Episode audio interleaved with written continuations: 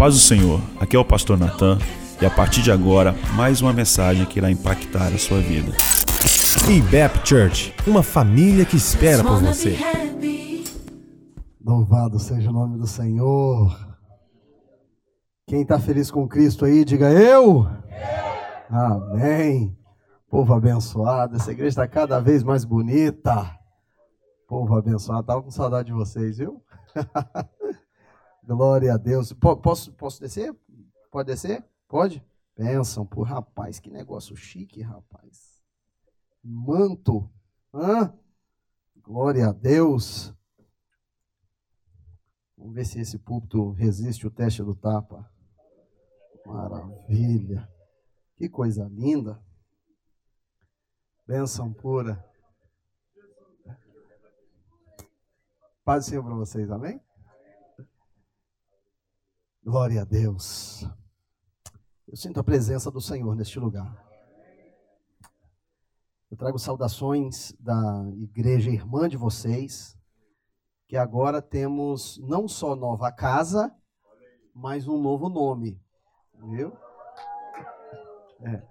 Trago saudações da Revive Community Church em Chelsea. E com muita alegria nos nossos corações, tem alguns irmãos que me acompanham aqui, mas uma igreja que está conectada com vocês em propósito, em espírito, viu? E o pessoal que está, na verdade, um pouco, um pouco, é, um pouco, como é que fala, gente, em português? Um pouco, um pouco de ciúme de vocês, porque eu, a gente faz 12 dias de oração. Do primeiro, do primeiro dia de janeiro ao dia 12 de janeiro, a gente faz uma oração de 10 à meia-noite na igreja, os 12 dias.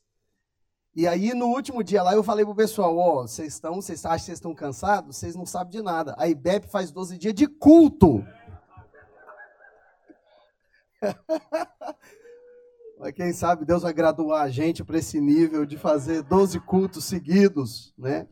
É só escalar. Um dia Jussara prega, outro dia Fernando, outro dia o Ronan, outro dia o Erli. A gente vai escalando. E eu vou de férias para o Brasil. Aleluia. Gente, esse, esse projeto de vida, esse propósito que já é a cara da IBEP, né?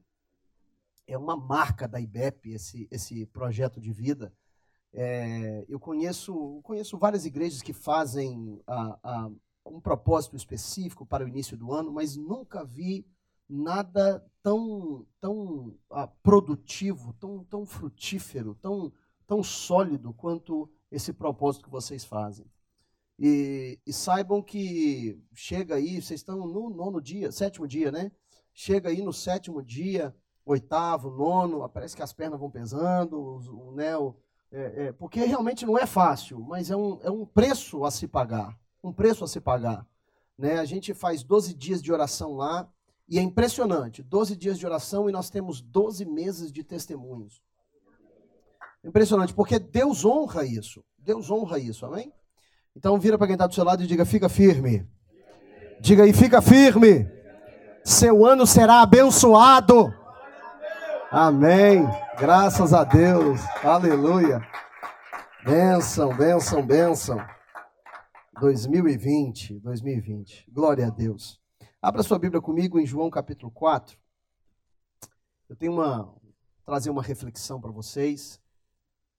Maravilha, onde eu olho eu não vejo o relógio. Ah, o relógio deles é fica aqui do lado de cá, né? É, benção. Glória a Deus. João capítulo 4. João capítulo 4. Ah, enquanto você está abrindo a sua Bíblia, nós vamos ao verso 31. Vamos fazer uma leitura um pouco extensa, não é muito meu padrão. A gente vai ler ah, até o versículo 38. Ah, João capítulo 4, 31. Você está lá comigo, amém? Graças a Deus. Aleluia, Jesus. Glorificamos o teu nome, ó Pai.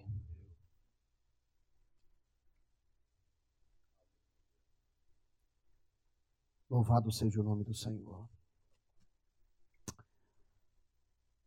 Quão formoso és, Rei do universo, tua glória enche a terra e enche os céus. Quão formoso és, Rei do universo, tua glória enche a terra e enche os céus. Tua glória enche a terra, tua glória enche os céus, tua glória enche minha vida, Senhor. Maravilhoso é estar em tua presença.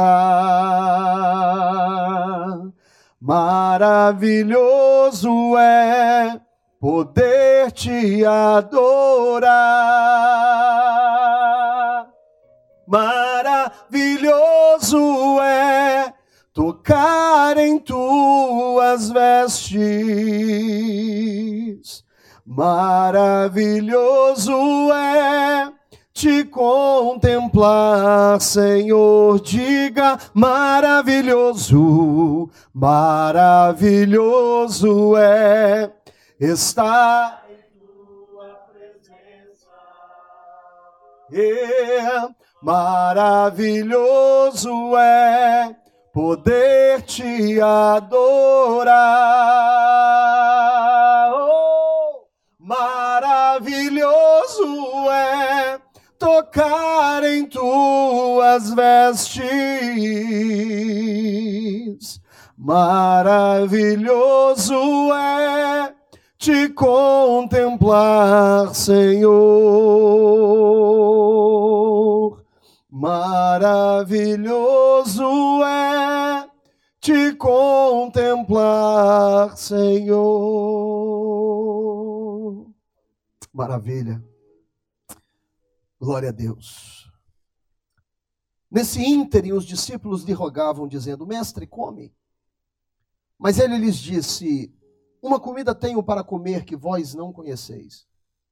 Diziam então os discípulos uns aos outros: Ter-lhe-ia porventura alguém trazido o que comer?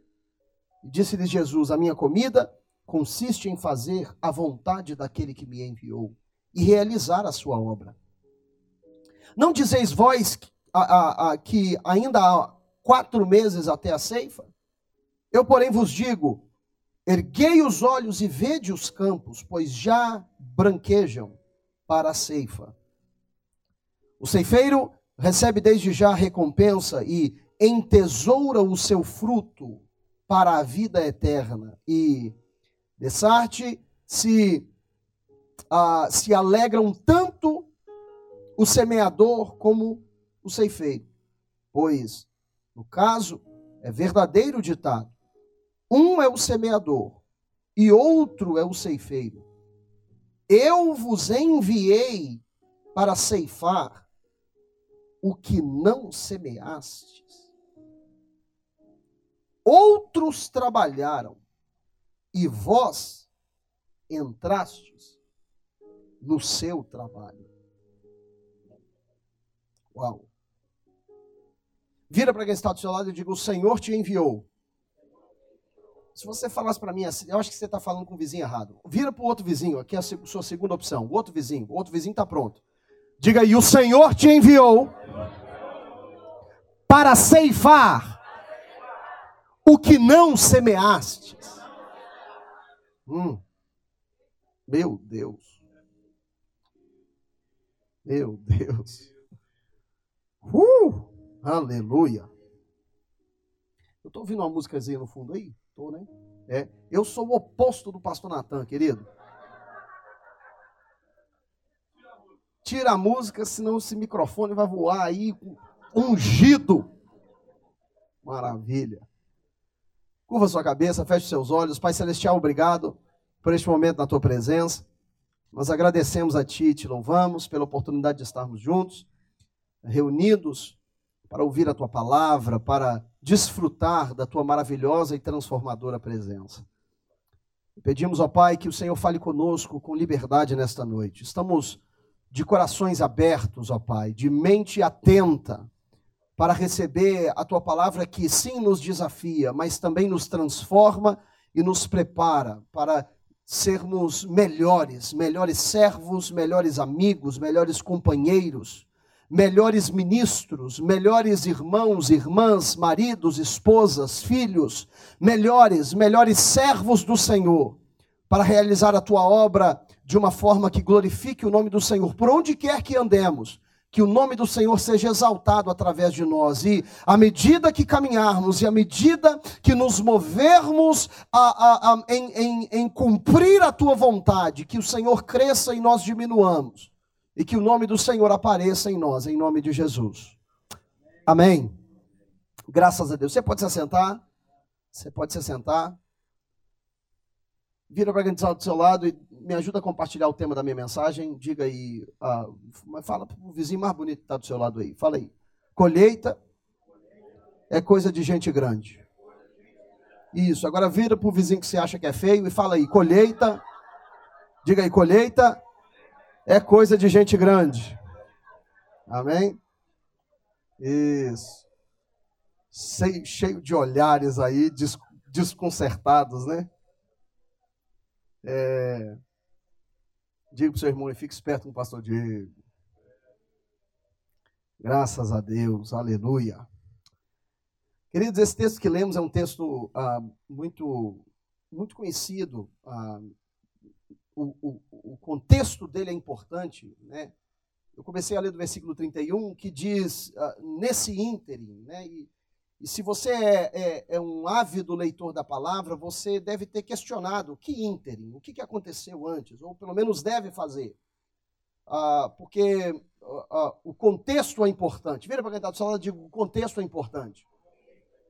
O contexto é importante. O contexto, o contexto nos ajuda a, a, a desenvolver uma base para entender o conteúdo. Né? O contexto é, é de extrema importância. E, e e eu quero falar um pouquinho do contexto do, desse texto que nós lemos, porque ele nos ajuda a entender o que está para frente e me ajuda também a passar para você a mensagem que eu tenho hoje, que colheita é coisa de gente grande. Colheita é coisa para gente grande, né? Colheita é coisa para gente grande. O contexto, o contexto desse caso ele é, ele é importante, assim como o contexto da sua vida é importante. Né? Na, na, no domingo passado eu preguei na igreja sobre uh, Maria, né? que uh, após a ressurreição de Lázaro, quando uh, Marta, Maria e Lázaro oferecem um jantar, em celebração pelo milagre que Jesus havia realizado, e a Bíblia diz que Maria então se lança aos pés de Jesus e, e unta os seus pés com perfume, enxuga os seus pés com os seus cabelos e Muita gente pode olhar aquele ato extravagante de adoração de Maria e não entender o porquê algo tão, tão, tão intenso, porque algo tão intenso, mas você não entenderia a intensidade da adoração dela se não conhecesse o contexto da sua conquista. Tem gente que você vê a forma como serve a Deus, a forma como adora, e você não entende por que aquela pessoa é tão extravagante, por que, que grita tão alto, por que, que glorifica tanto, por que, que levanta a mão tão alto, por que, que vive assim. Por que, que vive querendo aparecer, falando dos outros de Jesus? Não sei por que, que não fica quieto no canto dele. É porque você não conhece o contexto. É porque você não sabe de onde Deus tirou, de onde Deus arrancou, o que, que Deus fez, o que Deus curou, como Deus libertou, de onde Deus protegeu. Você não conhece que é um pai bom que veio de uma família quebrada, sem exemplo de um pai, e agora Deus dá misericórdia para ser um pai bondoso para você. Você não conhece o contexto de uma mulher que vive um casamento saudável, mesmo vindo de um lar quebrado, e ainda assim Deus a deu a oportunidade de experimentar uma vida frutífera. Você não conhece o contexto de um jovem que hoje está na universidade, vindo de uma família que não tem ninguém que graduou, nem do curso superior, e você não conhece o contexto, o contexto de alguém que devia hoje ser traficante de drogas ou estar morto por causa de um acidente qualquer, mas hoje está firme na presença de Deus, porque o contexto fala tudo a respeito da forma como uma pessoa serve a Deus. É o, é o meu Não me julgue sem conhecer o meu contexto. Vira para quem do seu lado e diga: cuidado, não fale qualquer coisa de mim sem conhecer o meu contexto. Tem um contexto a respeito da sua vida que revela. Eu tenho que, eu tenho que ir um pouco devagar, senão não vou conseguir. Tem um contexto a respeito da sua vida que informa não apenas os que estão à sua volta, mas até Satanás conhece o seu contexto e sabe, pelo seu contexto e pelo tamanho do livramento de Deus da sua vida, que ele não pode brincar com você. Tem gente que o diabo ataca mais severamente, a pessoa não sabe por quê, mas é por causa do seu contexto. O diabo conhece o seu potencial. Ah, seu contexto, contexto fala muito. Eu não, não entrei no texto ainda, pelo amor de Deus. O contexto, vira para quem está ao seu lado e diga o contexto. Diga aí o contexto. Ai, eu estou com vontade de pregar hoje. Misericórdia. O contexto, o contexto, o contexto fala muito. Nesse contexto aqui, nós temos a conversa de Jesus com uma mulher conhecida como a mulher samaritana.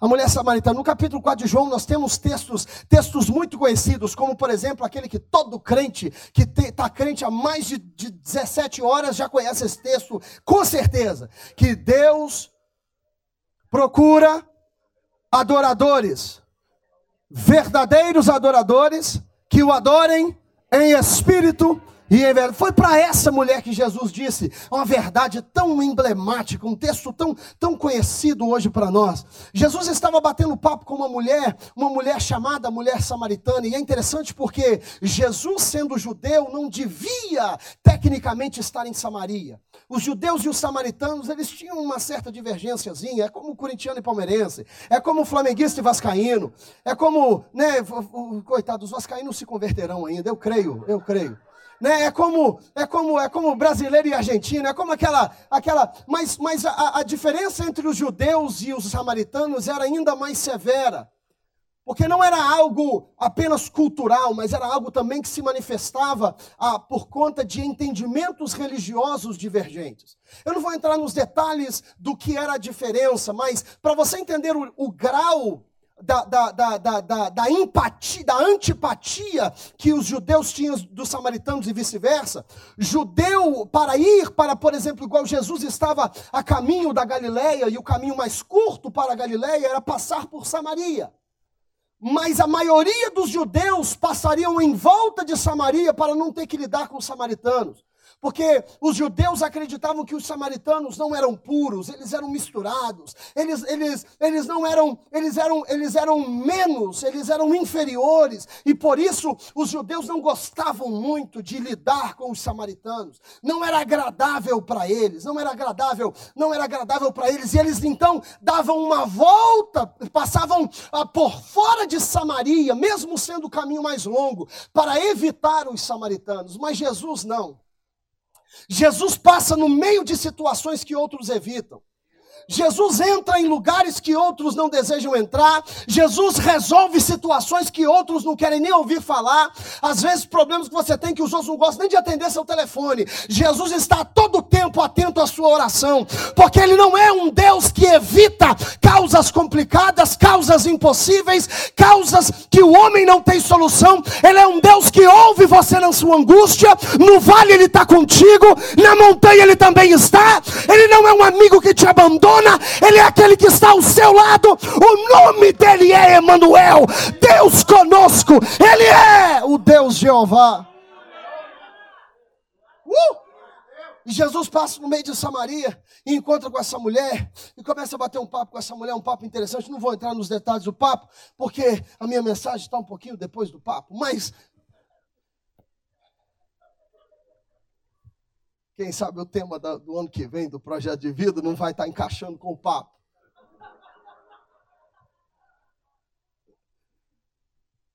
Aleluia.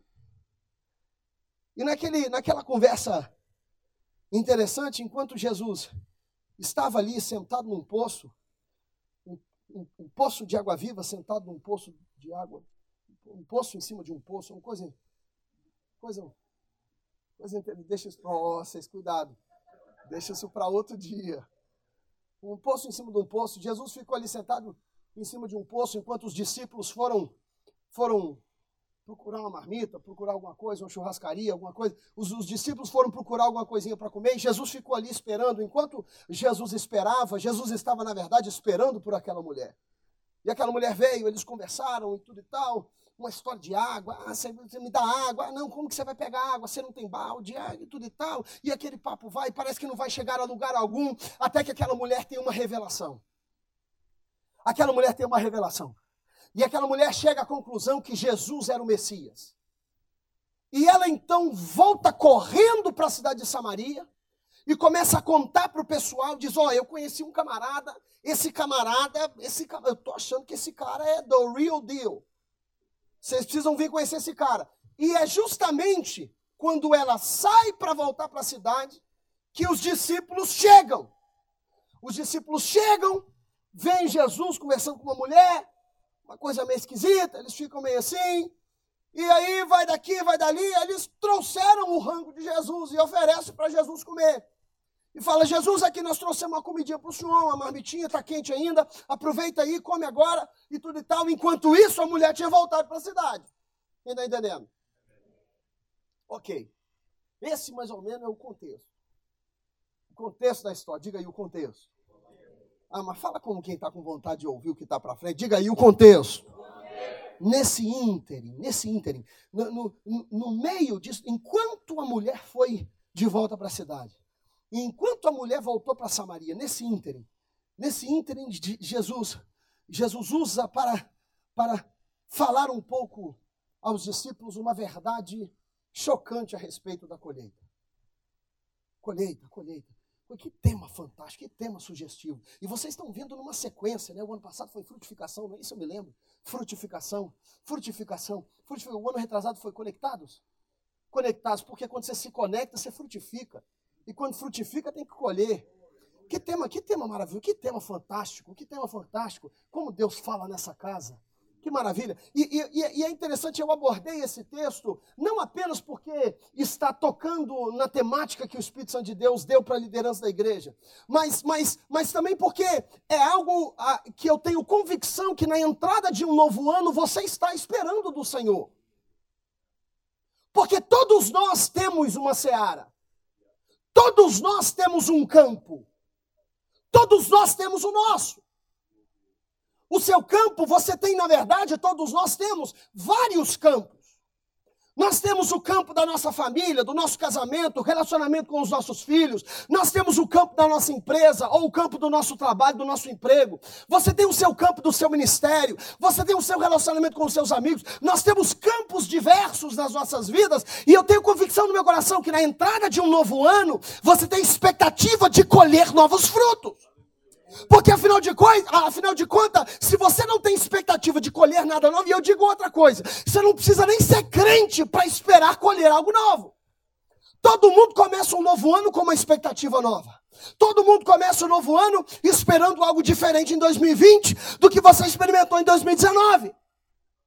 Todos nós começamos. Todos nós, eu sei que você abriu o ano lá para o dia 2, 3 de janeiro, você foi na Planet Fitness, fez a sua membership e você já foi dois dias. Maravilha! Lá para setembro você vai de novo.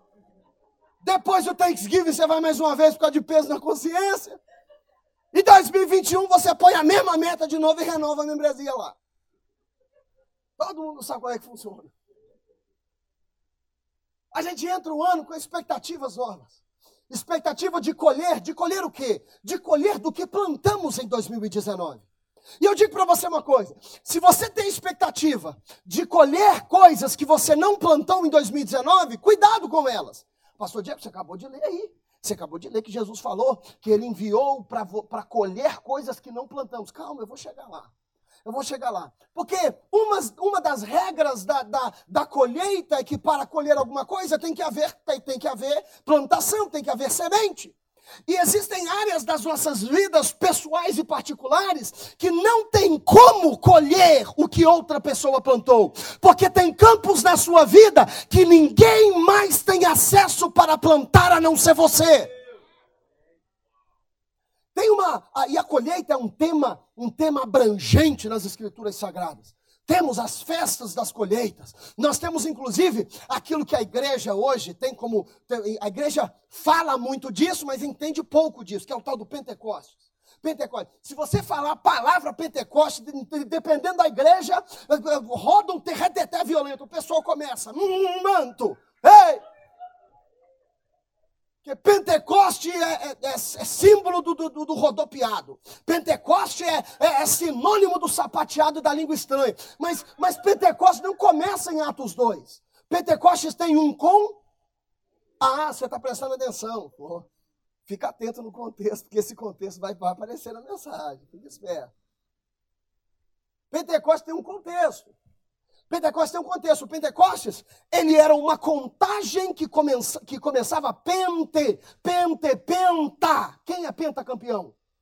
Brasil, Brasil é pentacampeão. Pentacampeão por quê? Cinco campeonatos, cinco Copas do Mundo, cinco penta, penta, cinco, cinco, Pentecostes, cinquenta.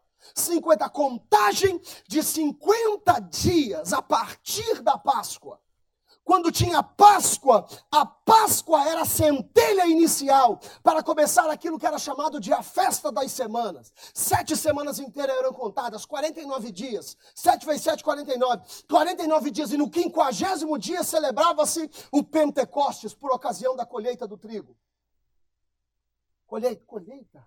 Ué, coisa está recorrente aqui. Colheita, colheita, mas só tem como colher trigo quem plantou trigo? Não espere colher trigo se você plantou joio. E o negócio é interessante, é porque não tem como chegar em Pentecostes sem ter o sacrifício da Páscoa. E tem muita gente nas igrejas hoje em dia esperando celebrar Pentecostes e não sacrificou nada na Páscoa. Eu quero te dizer uma coisa. Eu vim como profeta de Deus hoje à noite para dizer para você: se você está esperando colher alguma coisa em Pentecostes, mas nada foi sacrificado na Páscoa, eu quero dizer para você: a sua contagem nem começou ainda. Porque a contagem só começa depois do sacrifício. Não, pastor, eu estou esperando, eu estou aguardando. Eu estou aguardando porque eu vou. Hum, hum, hum. Eu vou celebrar, pastor, o testemunho, Pentecoste do meu business. Ah, mas eu vou celebrar. Vai celebrar, meu irmão? Vou, vou. Hum, Pentecoste. É testemunho. Eu vou celebrar a festa do business, a festa da empresa. Vai, irmão? Vou, vou. Mas o que, que você sacrificou, meu irmão? Ah, não, mas o, o pastor orou por mim.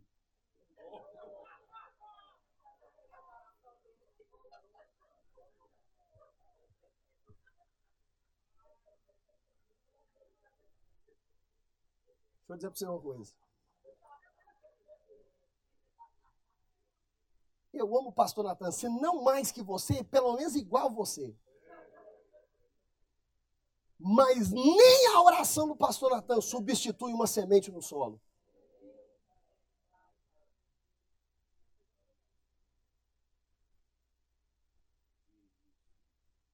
Ah, mas eu fiz, eu, eu, eu fiz o projeto de vida. Mas o que, você tem sacrificado? O que, você sacrificou? Você sabe por que, que o Evangelho é essa potência hoje? Porque Jesus sacrificou tudo. Ah, se eu tivesse, tivesse tempo para falar um pouquinho com você sobre, sobre a, a cultura de generosidade do reino de Deus. Hum. Não tem como. Não tem como esperar Pentecostes se o sacrifício da Páscoa não iniciou a sua contagem. Tem muita gente, pastor Natan, esperando de braço cruzado uma, uma colheita cuja sua contagem ainda nem começou. E você tem culpado a Deus, porque em 2016 você não colheu o que esperava, 17 você não colheu o que esperava, 18 você não colheu o que esperava, o ano passado você não colheu o que esperava, e agora esse ano, se você não estiver disposto a sacrificar de acordo com o que quer colher, você também não colherá, porque a contagem só começa quando o sacrifício, última gota de sangue do sacrifício é derramada.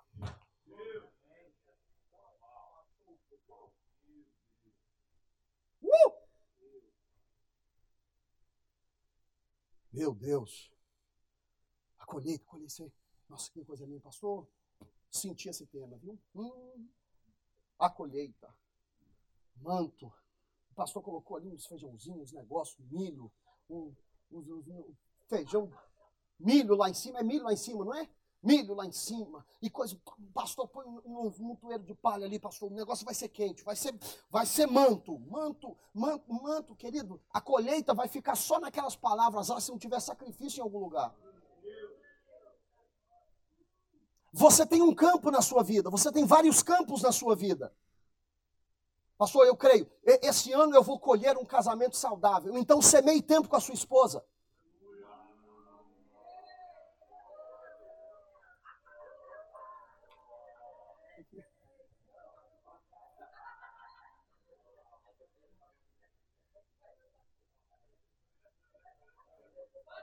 Fica, toma cuidado, calma. Take it easy. Take it easy, take it easy. Tem que ir com calma, senão o pessoal não volta para agosto. Mês de agosto tem que ir amanhã. O pessoal tem que. Quem que prega amanhã? Não avisou? Não está avisando!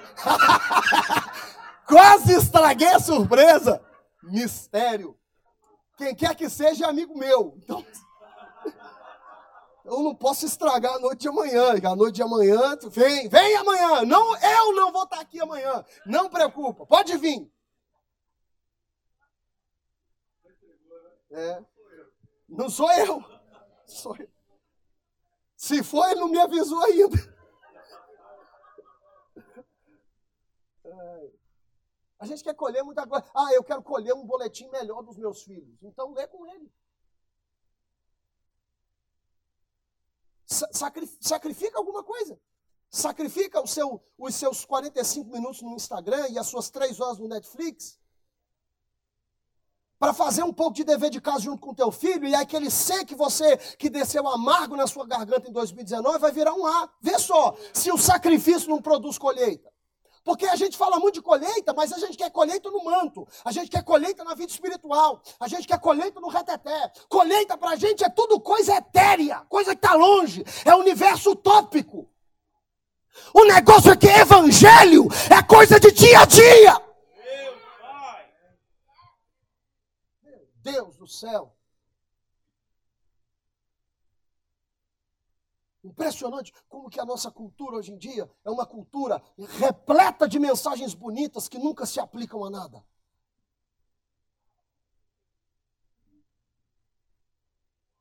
Porque a gente quer falar bonito de coisas que não entendemos, mas não queremos sacrificar para obter a colheita que almejamos. Tem que ter Páscoa.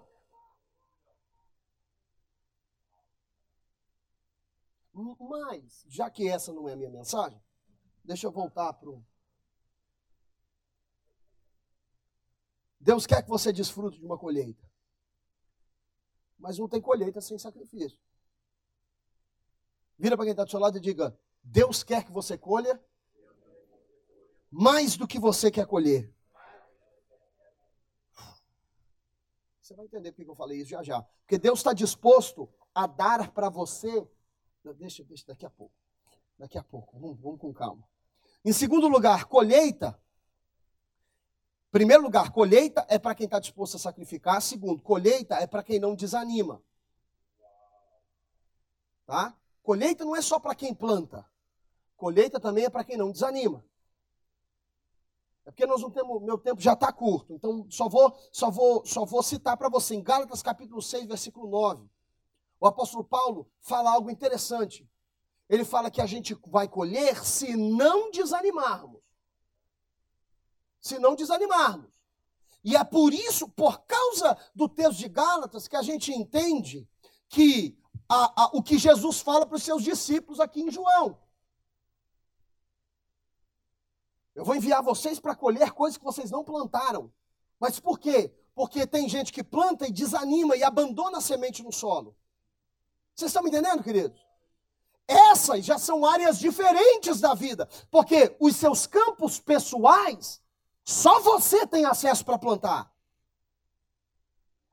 Não tem expectativa que você vai colher com os seus filhos sementes que outros plantaram.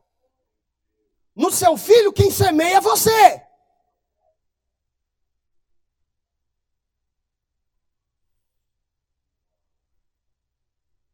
Eu acho interessante pessoas, homens, homens que têm a expectativa de colher com suas filhas casamento saudável para elas, mas nunca modelam como elas devem escolher um homem ideal. Ai, isso aí tem que ser pra, é para outro dia. Eu percebi, isso aí é para outra, ocasião, outra ocasião. Quem está me entendendo?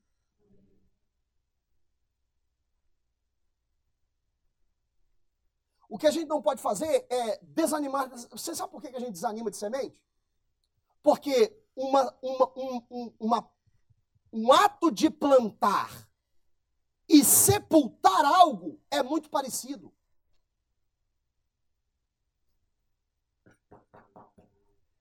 Tem coisa na sua vida que você não sabe ainda se foi sepultado ou se foi semeado. A única coisa que vai determinar é o tempo. Tem sonhos que você vai nutrindo no seu coração que você não sabe ainda. É porque requer fé. A semente requer fé. Ah, meu Deus do céu. Uh! Eu estou sentindo uma presença de Deus tão, tão, tão envolvente aqui dentro. Meu Deus. Uh! A gente não pode desanimar. Paulo, Paulo ensina a gente isso de forma fantástica. Paulo diz: Eu plantei e Apolo não desistiu das minhas sementes. Vira para quem está do seu lado e diga aí: Não deixa a semente de Paulo morrer. Você tem que tomar cuidado para não deixar que semente não abandone sementes que foram lançadas no decorrer. Sabe o que Deus me disse certa feita? Eu estava orando pela nossa cidade. E Deus disse para mim assim, Deus disse para mim assim, tem profecias sobre a cidade de Chelsea que ninguém me reivindicou elas ainda. Tem Deus, Deus batendo na portinha do meu coração e falando assim, ó, tem semente no seu campo aí e ninguém está regando elas com oração.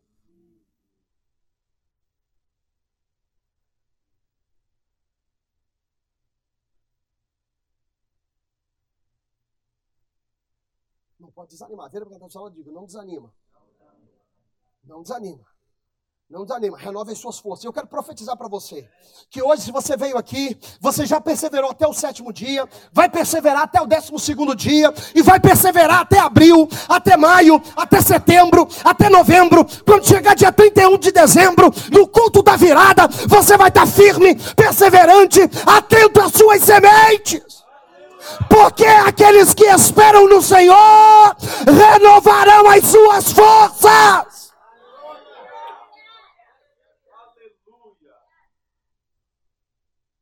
Uh, Jesus.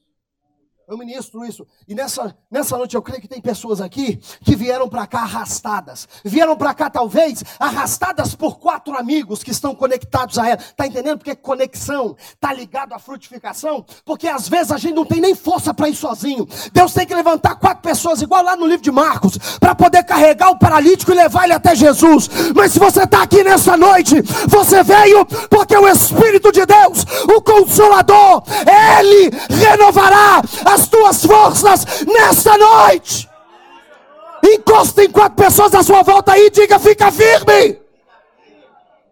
Não desista, não desista, não desista, não desista, não desista do teu filho, não desista do teu casamento, não desista do teu sonho, não desista do teu curso, não desista do teu ministério. Meu Deus. Meu Deus, o que seria? O que seria do povo de Deus nesse lugar se tivéssemos um povo que está menos conectado ao oba-oba e mais conectado ao compromisso com as suas sementes?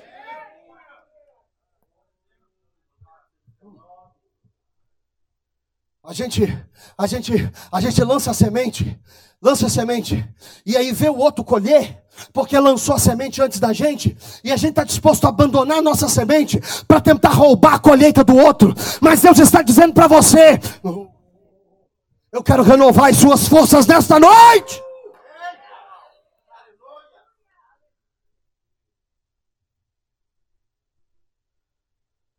Diga de novo, diga aí, não desanima, não desanima. Diga, fica firme, fica firme, fica firme, fica firme, fica firme, fica firme, fica firme, fica firme no Senhor, fica firme no Senhor. Aonde quer que você esteja fraquejando, fica firme no Senhor. Fica firme, continue lutando contra as tentações, continue resistindo às fraquezas, continue expulsando Satanás. Fica firme, fica firme nessa batalha. Uh, eu sinto nessa noite o Espírito de Deus trazendo firmeza para todo o coração que tem bambeado, trazendo força para todo o coração que tem fraquejado. Oh, eu ministro a força de Deus. Levanta a tua mão e recebe a força do Espírito. Uh! Meu Deus, meu Deus, pastor, você não está entendendo. Esse projeto já tem cinco anos, sete anos, doze anos, pastor. Esse projeto fica firme. Uh! Perseverança, perseverança é uma ferramenta fantástica no reino de Deus. Perseverança. Pastor, você não está entendendo, pastor. Eu perdi a minha bolsa, eu perdi minha scholarship. Agora não fica firme. Fica firme. Nem que você tenha que tirar um break. Trabalha durante um tempo, mas fica firme. Sustenta o sonho, sustenta o desejo, sustenta o anseio. Porque Deus é aquele que não abandona o justo. Fica firme e Deus te fortalecerá. Uh! Fica firme. Fica firme. Fica firme. Fica firme. Fica firme. Chegando quem tem que chegar. Saindo quem tem que sair. Oh, meu Deus do céu. Levantando quem tem que levantar. Ou caindo quem tem que cair. Oh, fica firme. E você quer saber de uma coisa? As mãos de um líder, nem sempre ele consegue sustentar sozinho. Oh, meu Deus, meu Deus. Às vezes tem que ter um Arão e um Ur na congregação para sustentar as mãos de Moisés. Fica firme. Vira para quem está do seu lado diga: fica firme. Diga para quem está do seu lado, diga: fica firme. Diga: persevera. Diga: não desanima. O escritor aos Hebreus diz: Nós não somos dos que retrocedem. uh! Quando uma semente é lançada ao solo, não retroceda. Não retroceda. Fica firme. Eu sinto o Espírito Santo de Deus ministrar isso muito forte. Fica firme. Uh! Meu Deus, meu Deus, eu sei que Deus está falando com alguém aqui nesta noite.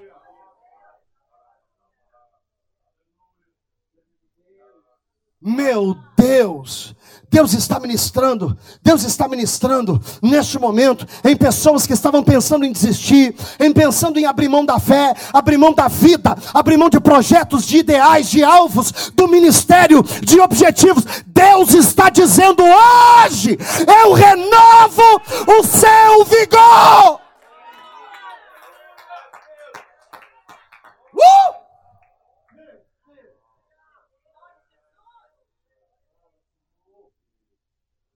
Se Deus está falando contigo, dá um brado ao Senhor nesse, nesse, nesse momento.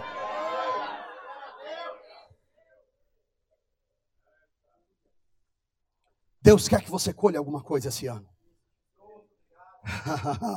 Porque, deixa eu dizer para você uma coisa: profetizar e ministrar sobre esse tema e chegar no dia 31 de dezembro e não ter nada para colher é frustrante demais. Deus quer que você colha algo este ano.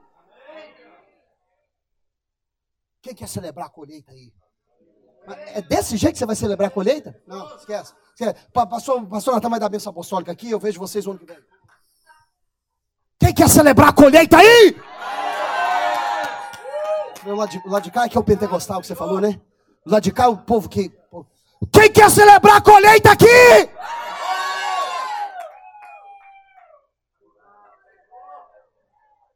Pois é.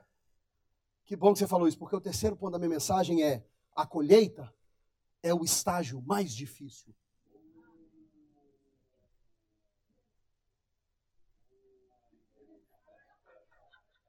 Eu falei para você ficar esperto comigo. Você que não quis prestar atenção. Eu, tô olhando para aquele relógio, mas é só de enfeite, porque eu nem lembro a hora que eu comecei, eu não sei. Eu não sei há quanto tempo eu tô falando mais.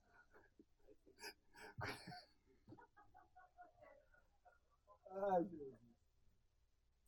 a colheita, a Jussara sabe, o pior é isso. A Jussara tem que sentar lá atrás. A colheita é o estágio mais difícil. Quem cresceu aqui numa cultura agrícola? Quem cresceu numa fazenda? Campeão, ali, ali. Ah, ah, ah. Você plantou giló duas vezes e está falando que cresceu em fazenda. Cresceu em fazenda, guerreiro? Você cresceu em fazenda também, campeão? Plantava o quê? De tudo, de tudo. Então fala para mim o seguinte, você vai me ajudar a pregar hoje. Qual o seu nome? Márcio, irmão Márcio. Dê um aplauso para a vida do irmão Márcio. Porque eu não cresci. Eu cresci na região que eu morava. Na, é, eu sou capixaba. Nascido em Vila Velha, mas eu morava na Grande Colatina, na grande metrópole. E, e em Colatina e região, região metropolitana de Colatina. Em volta, em volta de Colatina, tinha muita plantação de café. Mas eu era muito menino, eu não lembro de nada. Então você me corrige, porque a cultura evangélica hoje, principalmente a moderna, porque esse texto foi escrito foi escrito no contexto, diga contexto. Deixa quieto. No contexto de uma cultura agrícola. Nós hoje vivendo no, vivemos no mundo de Facebook e drive-thru. Então, quando Jesus fala os campos estão brancos para a colheita, a gente não sabe o que isso quer dizer. Na nossa mente, colheita é férias. É igual a história do Bafoi. Na nossa mente, colheita é descanso. Eu vou colher. Não, Deus tem uma grande colheita para você. Hum. Ei, estou precisando de Jesus. trabalhei tanto esse ano, estou precisando colher alguma coisa. Maravilha. Eu, pastor, 2019 foi terrível, pastor. Ainda bem que chegou o ano da colheita, que eu estou precisando de um repouso. Porque a gente, a gente pensa que colheita é, colheita é, é fartura.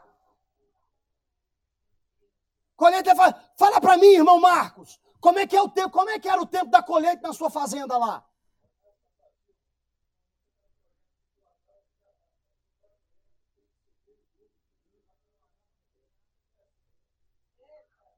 Quando é tempo de colheita, ou você trabalha do, do, do, do nascer ao poente do sol, para arrancar rápido do pé, ou apodrece no pé.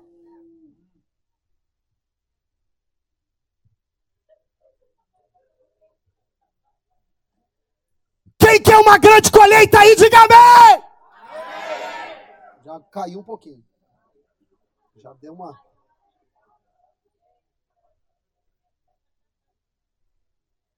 E esse é o nosso problema. Nós gostamos da ideia de colheita.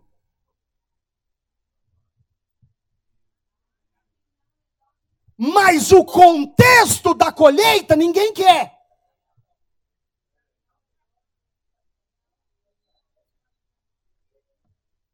A gente gosta de você plantava o quê, campeão? Milho, milho. A colheita do milho. O pessoal tudo deitava, armava as redes. Não é isso?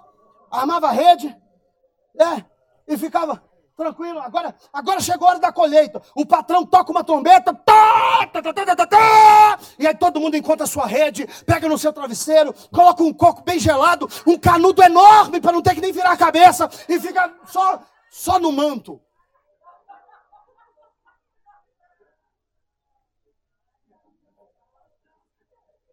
Só no Managassúbia curtindo a colheita.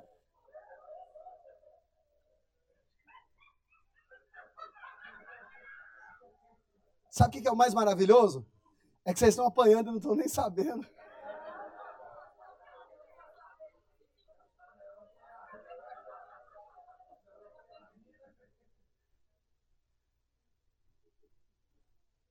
Pois a colheita é o tempo de mais árduo trabalho. Eu estou mentindo ou estou falando a verdade? É ou não é, Marcos? Depois você senta com o Marcos ali.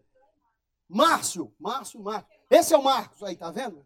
Até o nome Deus revela.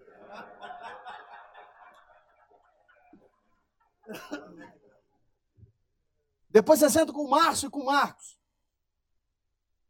E pergunta para eles um pouquinho como é que é o contexto da colheita. Não, tem que saber. Tem que saber, porque é o que, é, é o que vocês estão orando ao Senhor para que aconteça. Porque se você acha que colheita é alguém vir aqui à frente, levantar a mão e dizer eu aceito Jesus e você colheu, você está muito enganado.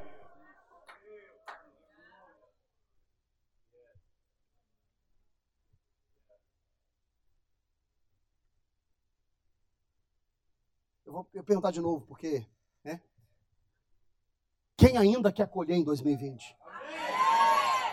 Oh. Agora eu senti firmeza. Agora eu senti firmeza.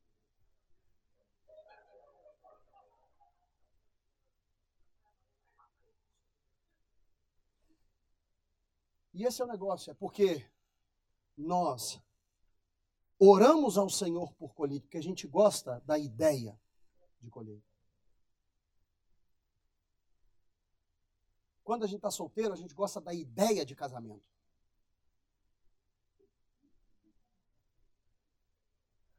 Pode? É. A gente gosta, a gente gosta da ideia de ter filhos.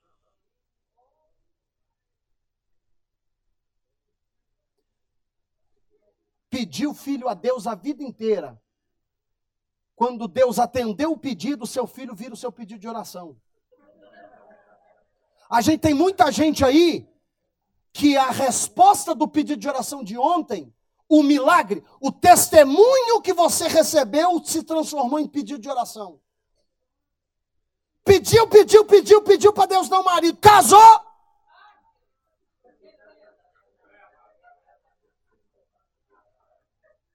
A gente gosta da ideia. A gente gosta da ideia de comprar uma casa até o boiler queimar. A gente gosta da ideia. A gente gosta da ideia de comprar uma casa até ter que trocar o roof da casa. Gosta da ideia. A ideia é muito bonita. A gente ama a ideia de estar no ministério.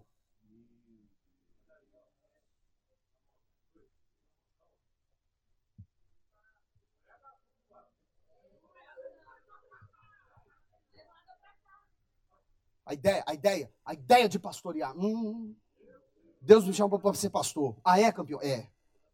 O que, que tem na sua visão? Ah, na minha visão. Hum, diáconos fiéis que vão reservar para mim a primeira vaga na porta da igreja. Eu vou entrar com o escudeiro carregando a minha Bíblia.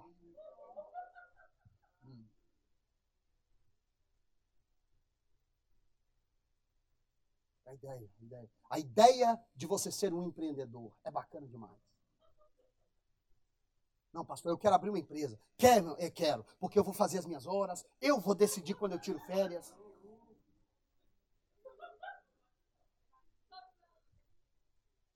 A ideia, a ideia, a ideia, a ideia, a ideia de ter um esquete de casa. Ah, não, eu quero um esquete de casa. Pastor, ora para mim que é de cá, pastor, é uma companhia de pintura que eu quero, pastor, manto, é isso que eu quero, é a minha vitória, 2020, ah, mas eu creio. A ideia, muito, a ideia.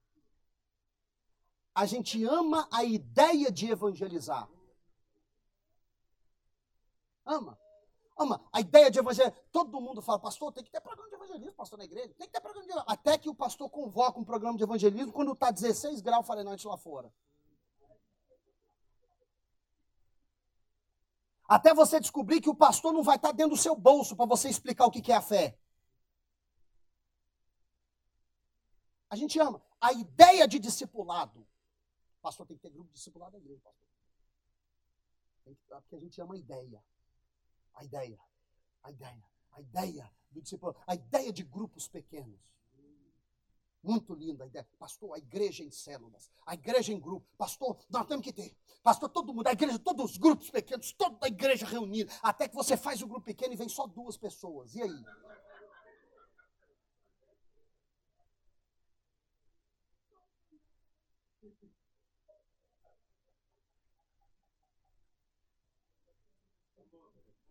A ideia, a ideia da colheita, a ideia da a gente, nós estamos, nós estamos alimentando uma cultura que celebra coisas que ainda não conhecemos. Mas eu vou perguntar de novo, porque eu sou insistente. Quem quer colher alguma coisa esse ano, diga eu! O povo quer colheita mesmo. Já que você quer colheita, Deixa eu entrar na mensagem.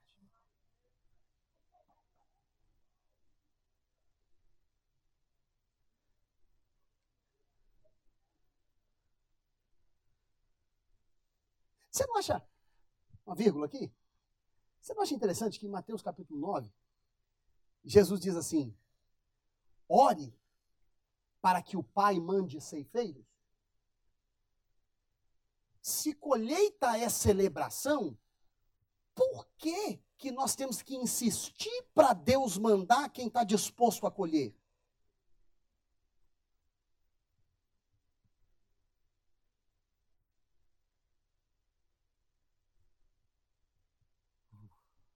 Ah, se eu tivesse, se eu tivesse um pouquinho de tempo para dissecar isso aqui.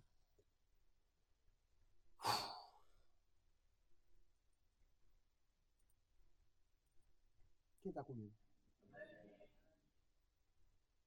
Mas eu insisto em profetizar para você que Deus tem uma colheita para você esse ano. Por que, pastor Diego, então, que você está pregando essa mensagem para me desanimar tanto? Você sabe por quê? É porque muitas vezes, eu vou mudar isso. A maioria das vezes, a resposta da nossa oração não parece nada com o que nós estamos pedindo.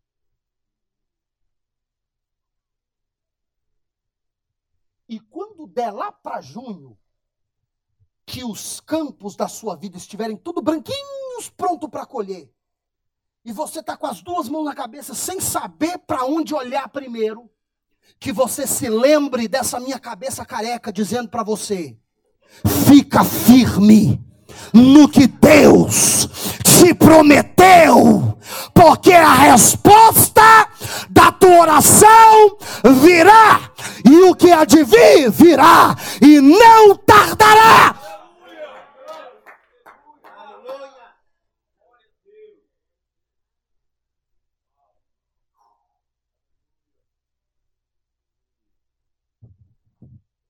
Eu vou encerrar essa mensagem, eu preciso, eu preciso concluir. Porque eu disse para você o seguinte. Eu vou, eu vou resumir o resto da mensagem em um único ponto. Eu disse para você o seguinte: eu disse para você que você tem uma seara. Amém? Quem tem campos aí para plantar, diga eu. Todos nós temos. Todos nós esperamos uma colheita. Agora, aquilo que nós nunca pensamos é que nós não apenas temos uma seara, mas nós somos uma seara. Eu, eu posso cavar mais fundo um pouquinho? Porque por enquanto eu estou só na superfície. Deixa eu, deixa eu cavar no próximo nível. Você não apenas tem uma seara, você também é uma seara. Abra sua Bíblia comigo em 1 Coríntios capítulo 3.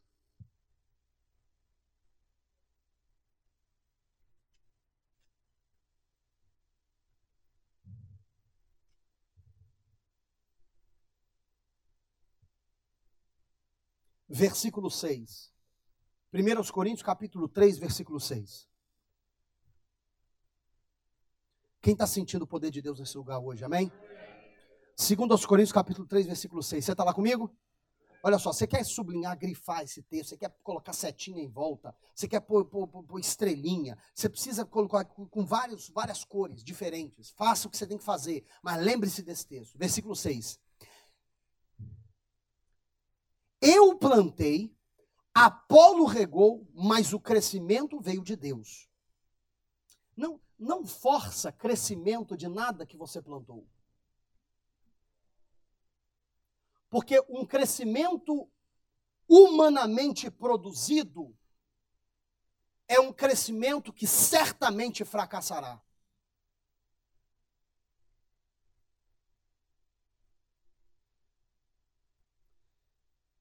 Deus que dá o crescimento. Ora, o que planta e o que rega são um, e cada um receberá o seu galardão segundo o próprio trabalho, seu próprio trabalho.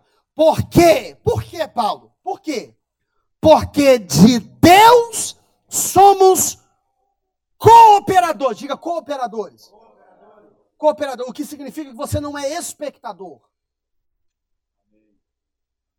Eu estava esperando que você não ia dizer amém, só o pastor ia falar amém, porque normalmente é o que acontece. Porque todo mundo acha, quando você está na igreja, que o pastor é o, é o trabalhador e você é o espectador. A gente vive falando, ah não, essa igreja, eu não recebo nada nessa igreja, mas o que, que você dá para ela? O que que...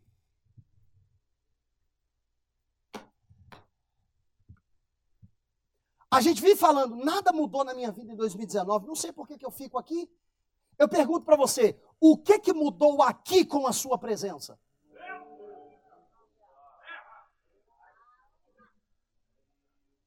Pastor, eu não entendo mais. Nada muda lá em casa, pastor. Talvez você seja parte do problema.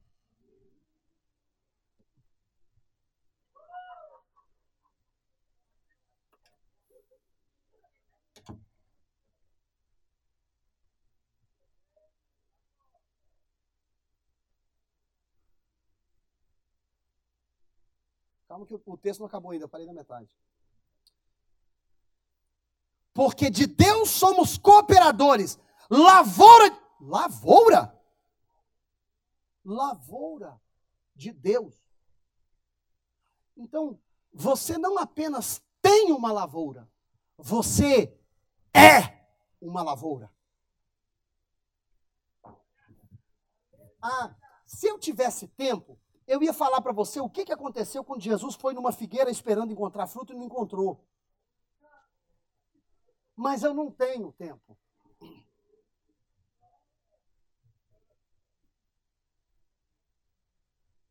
Porque dizer para você que você tem uma lavoura e vai frutificar, é uma maravilha. Agora, o que acontece quando você entende que você não apenas tem aonde colher frutos, mas você também é uma lavoura, e no fim do ano, Deus espera colher de você frutos daquilo que Ele semeou na sua vida. Porque Deus sim sacrificou. Tem um contexto. Não esquece o contexto sua contagem já começou há muito tempo. E o Pentecoste de Deus está chegando na sua vida. A pergunta é: o que, que tem na sua lavoura para Deus colher?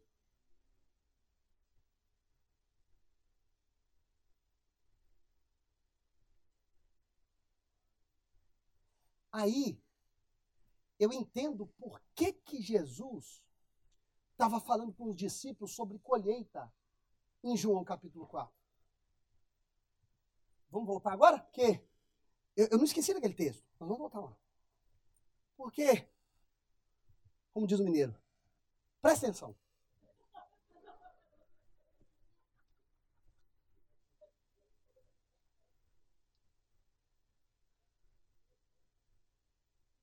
Jesus estava conversando com uma mulher E em uma breve conversa, só porque aquela mulher deu a Jesus a sua atenção, numa breve conversa, o coração daquela mulher ficou inflamado de paixão por Jesus. E isso é interessante, porque tem tanta gente que está na igreja há tanto tempo e nunca se apaixonou por Cristo, e eu me questiono, será que eles deram a sua atenção para Ele? Porque Jesus é apaixonante. Aquela mulher se apaixonou pela causa de Cristo. A tal ponto que ela voltou na cidade que ela tinha vergonha de andar em público para falar para todo mundo que havia conhecido Jesus. Nesse ínterim, Os discípulos chegam. Jesus tem comida aqui, pá, trouxeram um buquequinho para Jesus. Aí Jesus vira e fala o seguinte, ó,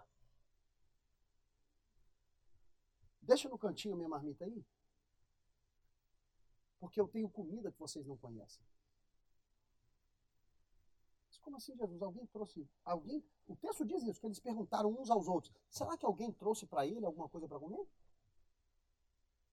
Será que passou um ambulante aqui vendendo rosca? Vocês não conhecem a rosca do trem? Do... Vocês não conhecem? Não. Vocês não conhecem o cara da rosca? Vocês não conhecem. Isso aí é coisa que não, não faz, não pertence a você. Você é America. Você nunca passou em flechal de trem. Ah, conhece nada, não sabia que é isso, nada. Povo da capital. Aí ele se pergunta: será que alguém trouxe alguma coisa para Jesus comer? Aí Jesus diz o seguinte: o meu alimento, a minha comida, é cumprir a vontade daquele que me enviou. Olha só o que Jesus estava dizendo. Jesus estava dizendo o seguinte: vocês estão focados na refeição de agora. Eu estou prestando atenção na colheita de amanhã. Porque enquanto a gente está demasiadamente preocupado em atender às necessidades da refeição de agora, a gente nunca levanta os olhos para ver a colheita de amanhã. Aí Jesus diz o seguinte: Jesus diz o seguinte: levante os olhos que vocês vão ver os campos branquinhos que estão prontos para a colheita. Jesus fala: o povo diz por aí, falta quatro meses para a colheita, mas olha lá os campos branquinhos. E aí eu fico pensando comigo, os discípulos levantando os olhos e vendo quem?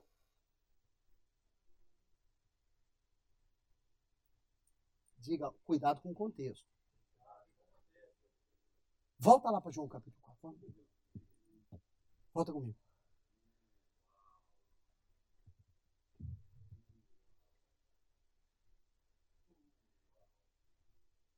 Versículo 38. Eu vos enviei, por isso que essa sua palavra veio de Deus.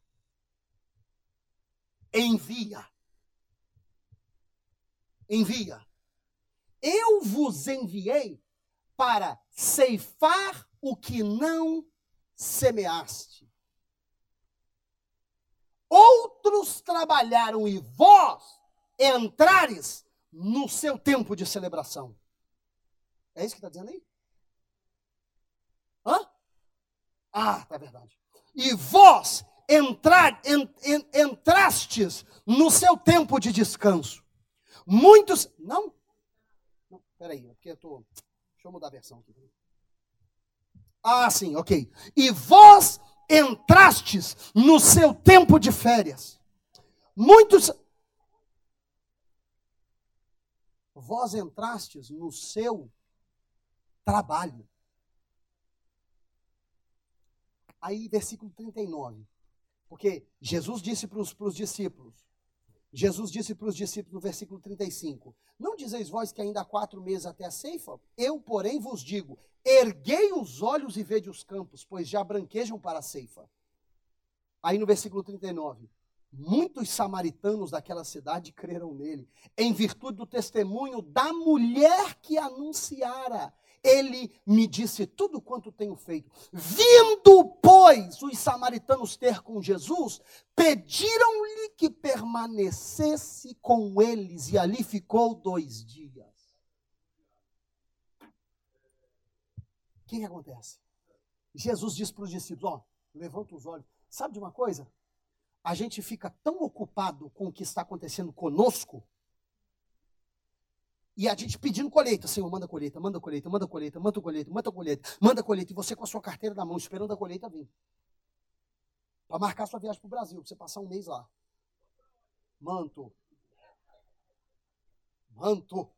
Manto. E aí Deus está dizendo para você, campeão, campeão, campeão, campeão, levanta os olhos que os samaritanos estão vindo aí.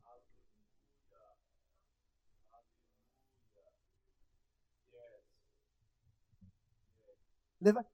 Uh!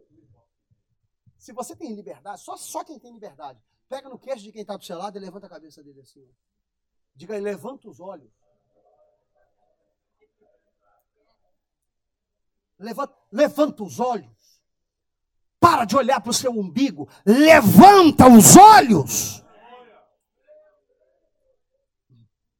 Meu pai. Você pode colocar em pé? Eu já acabei, senão eu vou, eu vou até meia-noite. Levanta os olhos. Levanta os olhos. Levanta os olhos, porque com os olhos erguidos você vai enxergar coisas que antes não enxergava. Levanta os olhos, porque a seara já branqueja.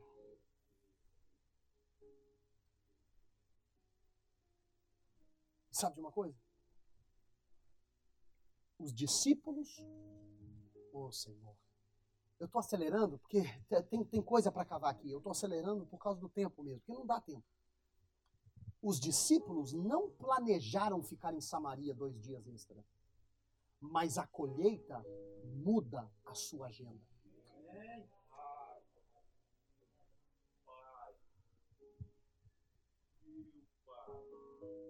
A colheita altera os seus planos.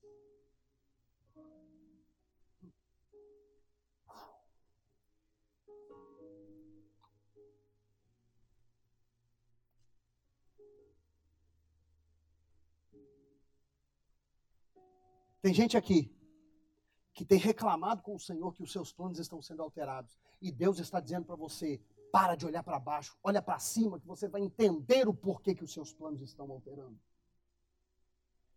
Por que, a rota da sua vida está mudando? Olha para cima, que você vai entender por que, que o seu schedule está mudando. Olha para cima, que você vai entender mudanças no teu caráter que eu estou fazendo. Olha para cima, que você vai ver que a colheita não tem como vir e você ficar do mesmo jeito que estava. Uh! Deixa eu dizer para você uma coisa, Ibepe. Hum. Deixa eu dizer para você uma coisa, Ibepe. Vocês estão orando e pedindo colheita, pois eu quero dizer para você uma coisa.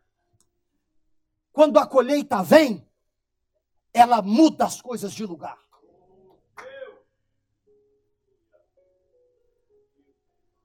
Quando a colheita vem, ela altera rotinas. Você tem que começar a orar em hora que você antes descansava. Você tem que começar a ler a Bíblia em hora que antes você ia para o YouTube. Você tem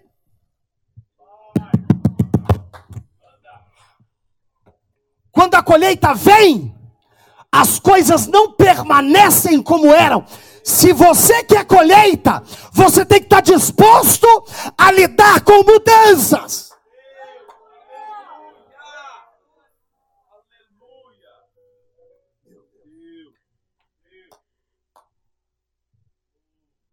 São quase 10 horas, pelo amor de Deus. Misericórdia. Coloca sua mão para o alto. Eu sinto a presença de Deus nesse lugar.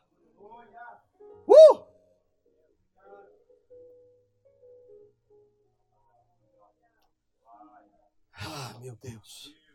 Eu sinto a presença de Deus nesse lugar. Uh!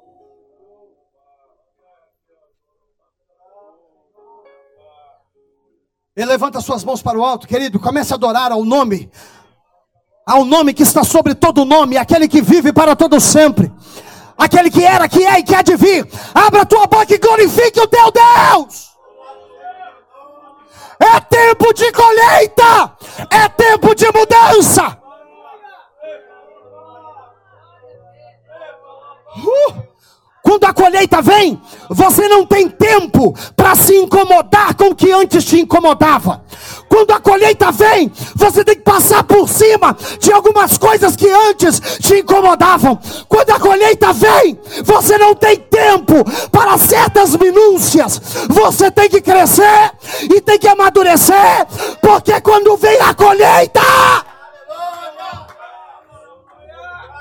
E eu sinto que a colheita de Deus está vindo para alguém aí. A colheita de Deus está se manifestando neste lugar.